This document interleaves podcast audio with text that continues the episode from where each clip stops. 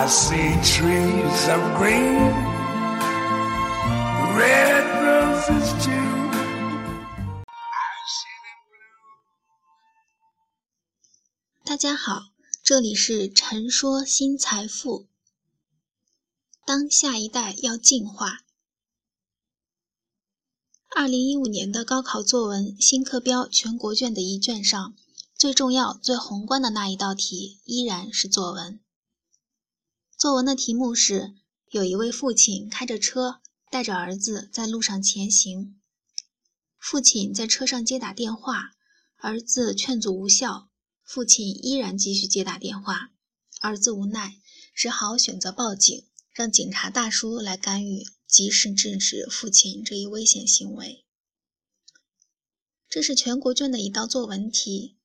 另外，当很多考生发现有这道作文题的同时，高考进行中的河南郑州四中考场外，有一个伤心无措的母亲，拿着儿子的准考证在考场外面痛哭。彼时，考试已经过去了二十分钟。二十分钟就意味着，无论考生以何种速度来到考场，都不可以再进入考场答题了。他的儿子没有来考场应试。这件事情原因说起来也比较简单。高考前一天的晚上，母亲骂了儿子几句，儿子赌气出走，手机关机，直到开考也没有在考场上出现。母亲拿着准考证，希望能够在考场门口遇到儿子，督促儿子前去考试。没有看到儿子的母亲在考场门口放声痛哭，没有别的办法。前后这两件事情放在一起看，第一个出现在试卷上的父亲，他很幸运有一个在安全观念上优于自己的儿子。这个儿子明辨是非，且没有跟父亲争吵，而是找到了有效的外力因素来影响眼下这个固执的父亲。无论父亲接受警察的教育批评之后是改正，是被扣分处理，还是揍儿子一顿，都是后话。只看眼下，这个儿子可能挽救了父子二人的性命于危难之先。这个儿子自我情绪控制能力比较强，也善于找到解决问题的方法，或许还比他的父亲恪守规则。在下一代跟上一代相比较时，进化的那一部分必然是会通过压抑、抱怨、反抗，再压抑、爆发冲突。最后通过某种方式来解决冲突，完成进化。这可以是青春期的孩子整个叛逆进化的过程，可以是一次建设性意见落实的过程，也可以是国家朝代的革命的过程，甚至可以是千百万年某一物种的进化过程。题目中的儿子知道，警察可以解决父亲在路上做错的事情。这个父亲是幸运的，相比之下，第二个出现在考场上的母亲就不那么幸运。他的儿子与上一代产生情绪压抑与理念冲突的时候，选择了回避，或者是采取了逃避式的反抗。儿子没有正常参加考试。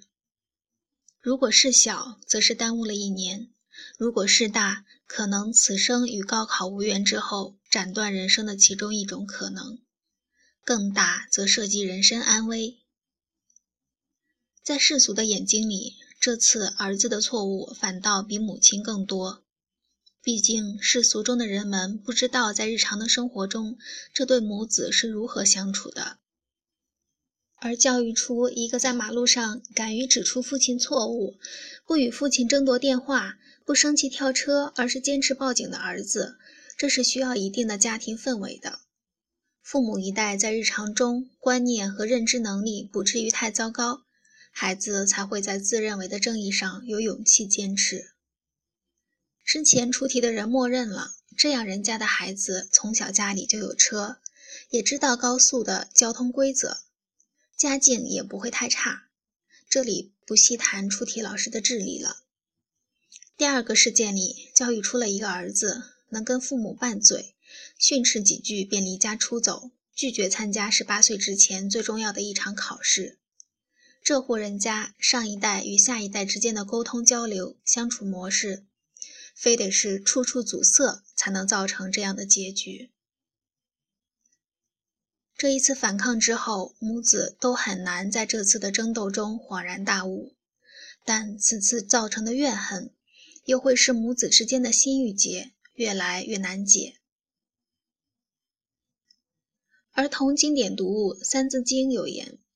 养不教，父之过；教不学，儿之错。可在实际的生活中，上一代人自身若不能具备基本的教养必备素质，不能给予下一代相对宽松的抉择氛围，生了孩子也不能善加提点，即使养了、教了，也怕是徒劳一场。文章来自微信布衣春秋，感谢倾听，下次再会。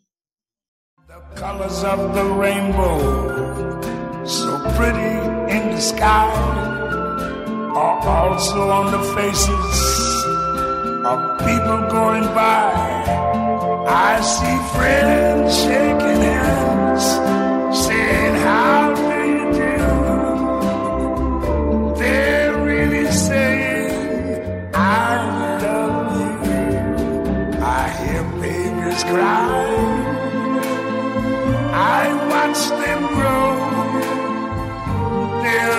much more than I never knew. And I think to myself, what a wonderful world. Yes, I think to myself, what a wonderful